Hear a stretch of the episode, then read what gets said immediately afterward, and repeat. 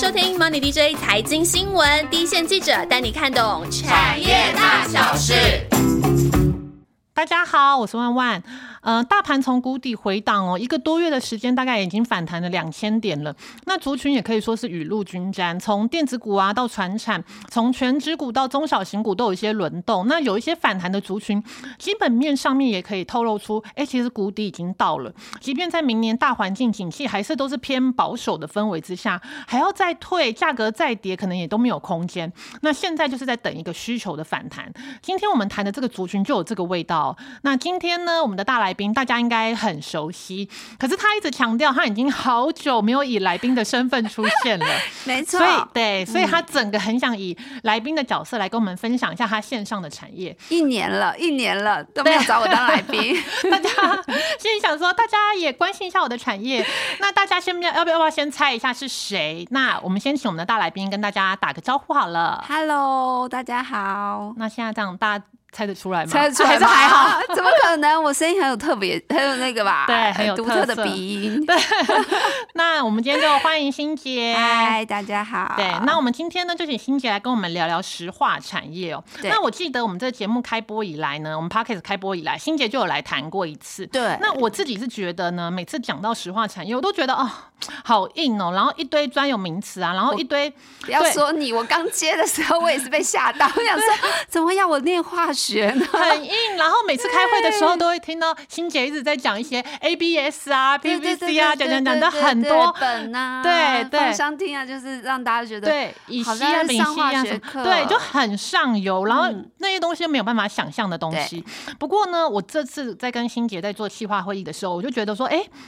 他用一种白话文的方式，我觉得他用这种白白话文的解说方式，我觉得很好懂哎。所以弯弯在打预防针，对，怕你们 对听到开头就转走。我们等一下就是非常的轻松的方式，所以我们今天就决定呢，用最简单、最轻松、最轻松的方式来让大家很快就可以 get 到产业的妹妹嘎嘎。对，就是那那种连你阿妈都听得懂的那种。阿妈没有想要知道实话产业，对，不管啦，我们就是要说好。好，那我们就先来讲呢，为什么要来聊石化产业？那今年呢，今就我们大家跑线，大家都知道嘛，电子业就是一片大幅修正。对，那库存我们很多问到库存，可能哇，可能到明年都还要再消化，可能到明年都还没有看到底部。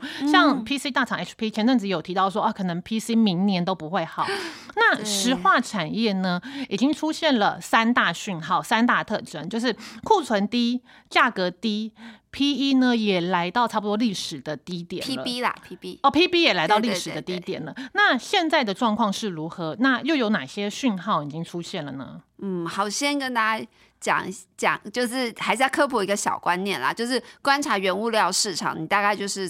大部分法人都会从三个面向来做评断，对，大概就是资金面啊，那还有供需啊，那当然就是库存。三大面向就是资金、供需跟库存。对对，基本上大家从这三个方向来看，所有的原物料大家都不脱这个这个这个局面。那资金来看的话，就是美元基本上应该是不太容易再创高了。对，那之前强势美元的话，就是会有弱势的原物料报价嘛。那如果美元不会再创高，其实对原物料的影响就会从比较负向转。成比较重，就是有一点点跷跷板的感觉。对对对，那现在就是回到比较平衡的状态。那库存方面来说呢，其实基本上石化产品它修正的可能比呃这个终端下游更早，因为它其实是上游的原料，它其实从今年第二季就已经开始做。库存的调整跟修正，第二季、第三季，那就已经陆续的在做调整了。那现在市场上以平均来说，当然各个产品别会不同，和平均来说呢，开工率基本上也是能降多低，都已经降到相当低的水位，就是不要再增加供给了。对，然后库存来说，经过这半年的消化，其实也蛮多产品的库存也都是到呃历史比较。中低或者比较健康的水准，所以其实石化品的库存库存方面的影响性，平均来说，它也是从比较负向，那已经开始转到中性，慢慢有在消化，对，比较中性的位置。那你资金比较稳定了，库存其实也不那么高，那当然最后要观察就是你的需求面嘛，对你供给跟需求面来看。那其实今天石化产业很很弱，今年下半年开始这么弱，其实跟大陆持续一直在做这个清零政策有很大的关系，因为亚洲区大陆还。是石化品很重要的一个进出口跟消耗的市场。对，那举一个例子来说，就是占大陆 GDP 大概达到两成的大陆房市，嗯就是其实之前支撑他们经济很成长很大一个火车头。那今年的景气应该是二十年来最差的大家应该都知道，之前大陆就是打房地产也是打的非常的对对认真，对对，那房地产不是只有钢铁水泥，其实房地产里面非常多的管材，嗯然后甚至是它呃有一些建材啊建材用嗯料的时候，其实都是会用到塑化相关的，例如说我们常讲的 PVC。对它其实就是用在非常多基建啊或建筑里面的管材用途，它用、用用量是非常大的。那甚至是说你房子完成之后的家电，嗯家电你要开始就是完工之后才会进驻家电嘛。嗯那 ABS 跟 PS 这些其实就是家电常常会用到的一些塑胶材就。是跟着房市联动的，对，就是只是举房市这个例子，你就可以想象说，其实很多产品的终端需求是非常的弱。嗯那现在大家是有感受到大陆有开始推一些比较振兴的政策，那尤其在房市这一块，振兴的政策是相对比较明朗的。那我有跟几个法人稍法人稍微讨论，他们感觉整个房市大陆房市景气，其实现在应该是说比较落地，然后比较震荡、软着陆的一个现象来看的话，应该再持续更弱化的状况也不会，对不会再有。那这样子原物料需求就是有机会会走一个 L 型的复苏。对，所以新杰呢，他从三个面向来跟我们分析嘛。那我们现在看到的状况，不能说是 V 型反弹了，因为我觉得现在明年很少。谁敢说 V 转？除非有大事情发生。对，很少的敢说我明年是 V 型 V 型反弹。那因为这样至少感觉就是，哎、最坏的情况已经过了。那股价现在的位阶又是怎么样呢？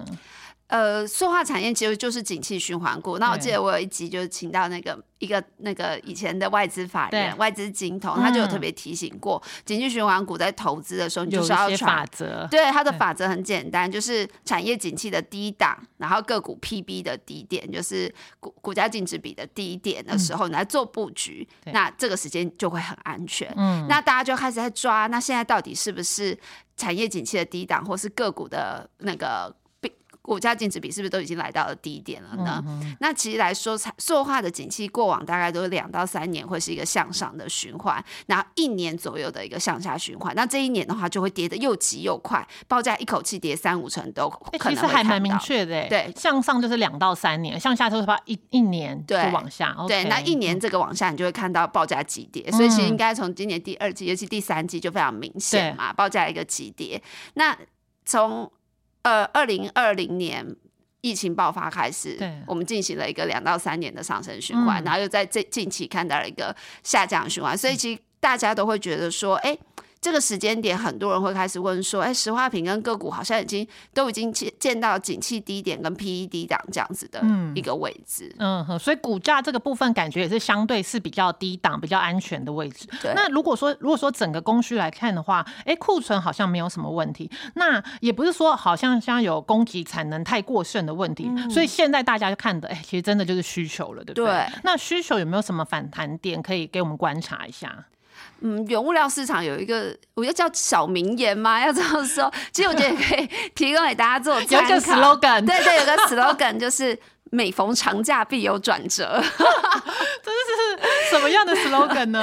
就是说很多看原物料法人专家，对，一大家到长假的时候对长假，前后的时候，他们的他们的那种演讲啊 或采访的邀约就会特别多，因为就是很固定，不知道为什么会有这个循环，要么就长假前会有一个拉货潮，要么就长假后突然又有一波新的循环。嗯。那所以今年就是你知道吧，二三季那么烂，从第四季开开始，大家就一直在找这个转折点到底会在什么时间点。好，所以我们今年要很老实的说，双十一原本是一个期待转折点嘛，啊。还有二十大原本是一个期待二十大之前真的大家暴雨寄予厚望，想说到底会不会出来什么？对牛肉肉。对但是但是二十大之后，我我我在我线上厂商已经问不止一个，大家就说，看起来我只能告诉你们，二十大之后就是彻底落空了。对，看起来好像真的是还，真的是还好，所以大家就是现在对于景气的看法还是保守嘛。嗯那接下来的长假就是农历过年，那农历过年就是今年比较早，所以大家对于就是要在这么短的时间内，就是可能剩一个多月啊，四块有个反转，他觉得看起来就没有这个迹象。对，现在看就看不到这个迹象。然后农历年又特别长，所以很多厂商其实也不想报库存过年，所以大家觉得今年农历年前要立刻有变化，应该是蛮困难的。然后大家也知道，大陆农历年都放特别久。对。对他们可能要放到元宵后，然后工人返工要一些时间，又是一个变数。对，所以大家现在比较看的可能是农历年后到五一之间，可能三月之后到五一之间又有一个呃五一之后他们好像是一个两会吧，就是他们还有一些政治的政治的变数，他们认为应该是有机会有些行情的带动。那大家就是觉得说大陆普遍啦，现在普遍的看法觉得今年清零政策这么严格，明年。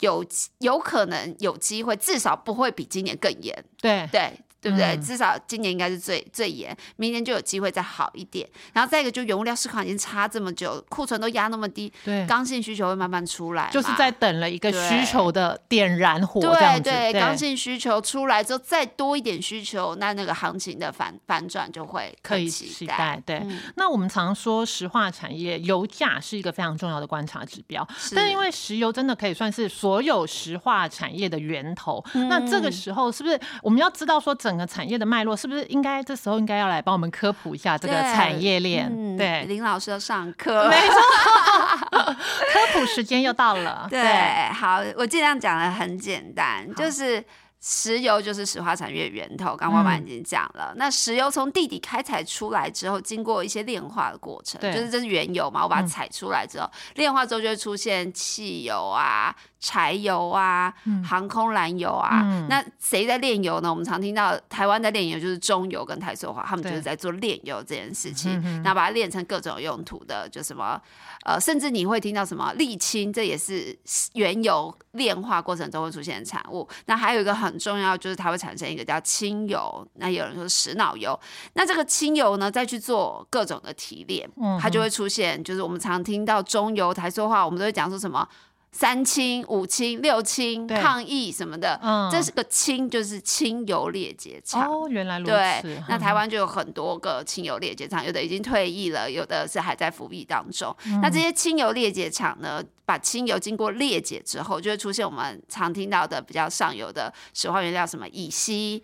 丙烯、丁二烯，那再往下经过各种的制成，就会出现耳耳熟能详的五大泛用树脂，大家应该都有稍微听过。那五大泛用树脂就 PVC 呀、PP 呀、PE 呀、ABS 啊这些产品。嗯，所以现在大概有个脉络，就是石油呢，然后再经过呃炼油，这个会过会有不同的油类，然后之后再加再来做提炼，就会清油裂解，把里面的清油去做裂解，就会变成乙烯啊、丙烯啊，然后再往下就是五大。泛用数呃五大泛用数值对，那五大泛用数值之后的用途大家应该就很熟嘛，就是保特瓶啊，就感觉是你的衣服啊，对，这边就是比较大家可以想象得到的东西。对对对对，再往下去就是可以练出，就是可以制造出很多你的塑胶塑胶制品啦。对，所以我们常说，哎，如果看这个石化产业，我们就要看油价。对，可是大家一定会很纳闷，哎，今年明明是高油价，我们记得超级高油价，对啊，记得今年哎加油好像都挺贵的，但为什么台湾的塑化厂好像获利反而没有很好看，而且第三季好像都亏损。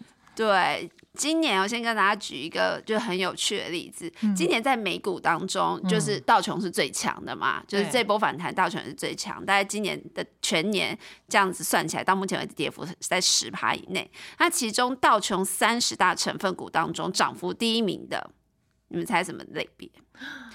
我都这样讲了，对。当然就是石油有关的，对，是能源股的雪佛龙。那这些公司其实也是巴菲特持股当中排名前三大的公司。嗯，那另外就是 S M P 五百当中涨幅第一大的公司，给大家猜。天哪，该不会又是石油公司吧？对，又是能源股，是西方石油公司。所以这都是跟油价涨有关系。对，那就会有人开玩笑说，今年。因为那个西方石油，巴菲特持股也很高，持股好像超过两成吧。然后就很多人就会开玩笑说：“今天巴菲特靠能源股大赚呢，那怎么台湾整个石化就没有跟上？”对，我觉得巴菲特买完全没有跟上，到底怎么回事？那就是跟刚刚的产业链有关。那雪佛龙跟西方石油是采油公司，他们在很上游，对，他们在非常非常上游，他们是挖矿，那么从油从地底捞出来，嗯，但他们的开采成本其实可能今年通膨可能有稍微高一点，但基本上不会高到那么夸张。可是油价可是从六十块一路涨到一百二呢，所以开采成本变化不大，中间赚的利差就差非常大，获利非常惊人。对，但石化品的成本是油，嗯，所以等于说台湾的厂商大部分其实都是从呃，就连中油跟台塑化，他们都是去买了很贵很贵的油回来做提炼，所以他们的成本非常非常高之下，炼制出来的油品啊、清油啊，它的成本是高的，价格也不会低。那在更往下的厂商，你说我的每个人的成本都是高的，对，大家一层一层转嫁下去，一层一层转嫁下去，所以今年下半年需求不好，那石化产品的价格其实是。尤其轻油价格是很很不好的状况之下，那各项产品报价也不好看，获利就会变得很被压抑。所以这种感觉好像是我上面的成本很贵，但是需求不好的报价又抬不起来，就是上下都被夹杀的感觉。对，就是因为我们其实算是中中中中下游这一段了，我们不是在最源头采油，所以我们其实要 get 到高油价的红利是比较困难。所以刚刚听你讲的那个科普产业链，真的也是挺重要的，要先知道一下大概产业链的分布状况，才会知道说。我们到底站在什么位置？没错。那除了说油价是一个参考的重要指标，那哎，法人又是怎么估这个石化产业的获利？有没有一些呃可以参考或是可以投资的一些他们有一些法则呢？嗯，好。正常的状况下，因为油价非常的透明，那你的成本就那么透明的状况下，石化品的报价也是很透明的。所以像远东区远对我们这个大远东区的石化报价，通常厂商跟法人都会看一个叫 Plus，就是标普全球普世去做的一个统计出来的数字。那它这个这个报价的公信力是非常高的。那大陆因为是亚洲区最大生产跟需求地，所以大陆内地呢也会有很多就是石化品。他们自己内地的报价，对，那有时候也会跟远东区会有些脱钩，所以有些法人也会特别去看大陆内地的报价。就是你可以来关注这个 Plus，但是如果你哎你还想知道更细的话，内地的报价你也是可以看一下。对对对对对。那石化品的报价怎么出来的？就正常状况下，你的成本就是大家跟你买东西的考量，因为你的成本透明嘛，对，所以大家会跟你怎么，大家会跟你买东西会先考量到哦，你成本多少钱？正常状况下，你成本十块钱，我会比你成本再多一点跟你买。但如果需求非常非常好的时候，那大家都追着跟你买东西，你就一直抬，一直抬，一直抬，对不对？那所以价格就会高，那是很好。那如果你真的需求太烂了，你就是会有一些奥客希望用成本价，对成本价，或者是你自己，尤其像大陆厂商，就常常我也不管，我就是砍到骨折卖，然后就那种比较消费价台厂，其实也会蛮受伤的。那这个成本跟报价之间的价差，在石化产业就会叫做现货利差。嗯对，应该蛮多人都有听过利差这两个字。对，那就让投资人去评估说，这个产品目前厂商靠这个产品，到底是赚钱还是赔钱？嗯哼，大概啦，大概赚钱。当然，每个厂商有自己制作的功法啊，或者是还有一些呃，有一些。技术比较好，他或许可以从中间有，或者是他说出来压缩出一些获利，或者他一贯厂哦，那他可能层层中间他都可以减一些，减一些成本的损失，那获利就会比较好。那通常法人在估算公司的获利的时候，就会拿这个现货利差去跟公司的出货量去就加减乘除一下，很简单嘛，现货利差多少，你出货量大概多少。嗯，那其实如果你不是一个非常会。精细计算，就是你觉得算那么细，好难算。它到底出货量多少，我也不是很确定。跟法人要估数字出来的那种。对，其实你就透过产品的价差，比如说哦，这一季的利差是一百块，可是上一季是一百一，然后你再去跟他上一季的 EPS 是呃零点五啊，那这一季的利差稍微低一点，那就去稍微估算，那这一季的获利可能会稍微。差差一些，嗯，那可能不在这一季，可能也会落在下一季，就是大约你就可以抓一下这个氛围，季对季、年对年去抓一下这个氛围。嗯哼，好，那今天呢，我们这一集就先跟大家介绍了石化产业目前的产业的现况，那短期内的观察指标也跟大家分享了，哎，可以用很简单的方式来看产业的获利趋势，也教大家说，哎，如果法人呢，法人通常是来怎么估这个厂商的获利表现？希望呢，今天大家会觉得这个产业不要这么。的深色，对，听起来没有那么深色，有一些很简单的脉络可循。那在下集的节目当中呢，我们会。再跟大家讲说，现在石化产业有一个很重要的关键优势，只要你站在这个对的这个趋势上，短线虽然会有油价波动啊，或者是需求的变化，但长线呢会是一个哎让客户让客户看到你，客户指定采购你的这个关键优势到底是什么呢？就锁定下周我们的节目喽，那我们就下周见啦，拜拜，拜拜。